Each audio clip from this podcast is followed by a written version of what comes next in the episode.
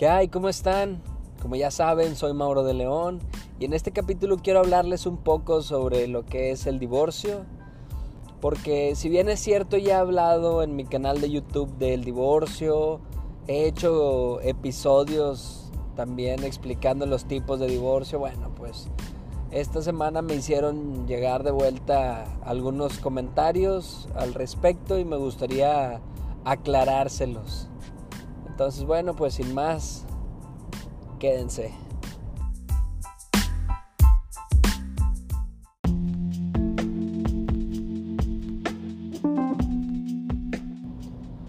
Entonces, bueno, pues entrando en materia, el divorcio.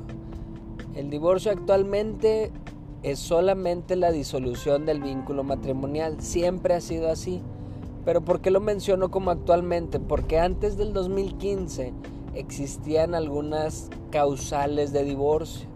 ¿Qué quiere decir causales? Bueno, pues que teníamos que justificar de alguna manera el por qué me iba a divorciar. No te podías divorciar nomás porque querías. Entonces, entre las muchas que existían, pues estaba el adulterio, es decir, que me estaba engañando mi pareja, la violencia familiar, el abandono de hogar y bueno, había diferentes tipos de causales. Teníamos que justificar que nos íbamos a divorciar por una razón como esta, por una causal de divorcio.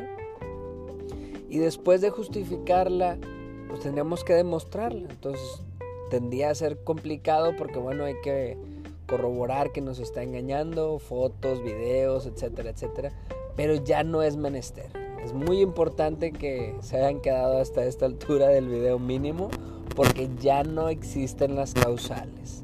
A partir del 2015 la Suprema Corte de Justicia de la Nación menciona que por nuestro libre desarrollo, la libertad que tenemos de desarrollarnos como nosotros queramos, no tenemos por qué andar justificando absolutamente nada. Entonces, ¿qué quiere decir todo esto?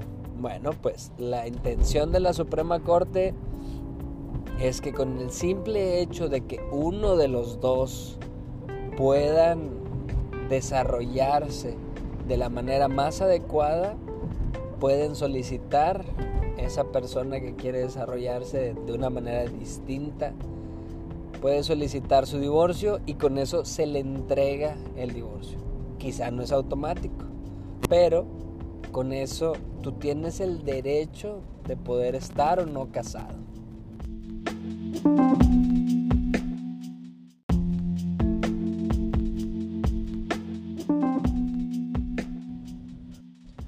Entonces, si ya vimos que el divorcio es tan sencillo, que solamente basta que yo desee divorciarme para que me lo den, ¿qué tengo que hacer? Bueno, yo recomendaría buscar un abogado, y presentar la demanda. Obviamente que tu abogado te prepare una demanda de divorcio y bueno, pues ya, solicitar el divorcio. Y entonces tenerle paciencia porque de las cosas más difíciles a la hora de tramitar un divorcio son las notificaciones.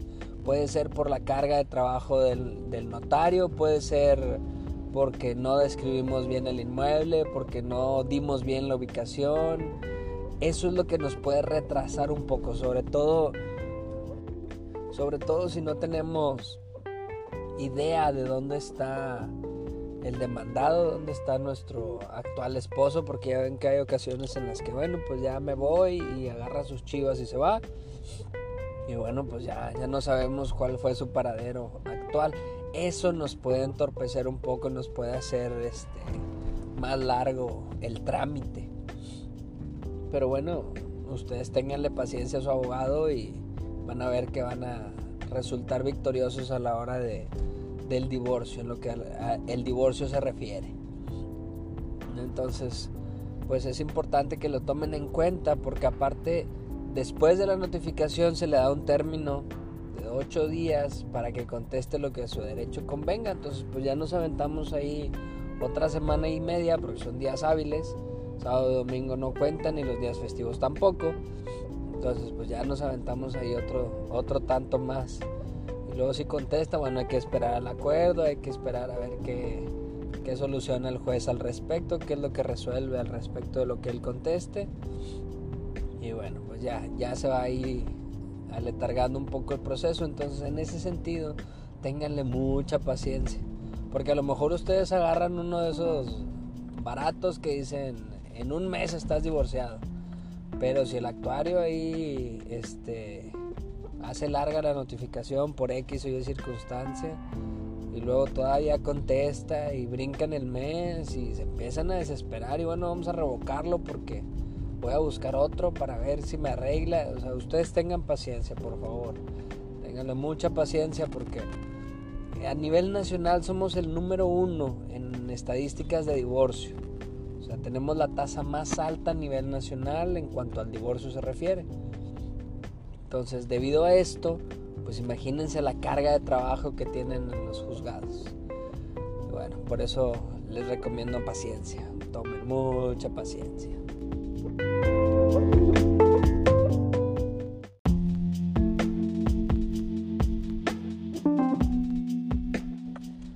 Entonces, regresando un poco al principio, el divorcio es solamente la disolución del vínculo. Ya estoy en facultad de volverme a casar ya dictaron sentencia, pero quedan algunas cosas volando. Eso es lo que también tenemos que tomar en cuenta a la hora de empezar el trámite. Porque pues me divorcié, pero yo compré una casa durante el tiempo en el que estuve casada con el señor con la señora. Compramos carros, compramos casas, compramos terrenos, generamos varios bienes que son pues peleables, por así decirlo de alguna manera. Después de eso, si no nos pusimos de acuerdo para el reparto, hay que tramitar un incidente de liquidación, que técnicamente es pelearnos las cuestiones de los bienes. Entonces, ya terminamos la cuestión del divorcio, ahora hay que pensar en la liquidación de los bienes.